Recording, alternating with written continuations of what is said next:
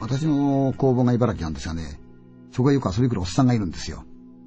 その人が、稲川さんよくテレビでそういう話してるけどね、あるねあれ、すごいねって言うんですよ。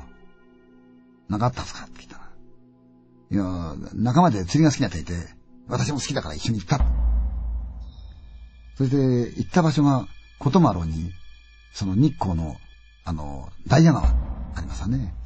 それもあの、神様の橋かなんかがあって、本来なら行っちゃいけないようなところ、こっそり夕方行って、まあ悪くや道量みたいなもんですよ。で、その3、こっち側、川挟んで向こう側にその友達がいたって言うんですよ。うん、別に続きはないんだけど、竿食べて、しばらくいて、あいつはどうしてるかなとひょいってみたら、向こうに立ってて、手振ってるってあーってこっちを手振った。そしたら向こうが、あーってんじゃないんだけど手振ってんの。何なんだろうな、あいつ。ね、両手振って走ってやってって言ったら、とっとっとっとっと走るんだそうですよ。で、そこで、あーどけんだよーいって言ったら、まだ走ってんだそうですよ。見ると手をブルブル振ってんだそうですよ。あいつ竿振って手振って何してんだろうって、どんどんどんどん行ったの。で、どんどんどんどん行くから、おっと見たら、あーって声がした場所が違うんで、え友達は別のとこで釣ってるんだ。元のとこ目やったら、その手振って竿振りましたよ。どんどんどんどんそっち近づいてってる。じゃああいつは何者だ？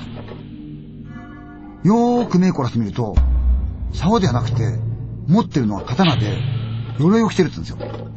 危ねえぞお前危ねえぞーって言った。なーにって、危ねえぞーってなーに言ってるうちに友達が、わーってバーッとしだす。そしたら、後からその鎧のやつがバーッとついてくるんだそうですよ。必死になって逃げるから、一緒になって自分をかわしながら、逃げろー逃げろー逃げろーって。あの手になったら、パパパパッと。その時はもう姿がなかった。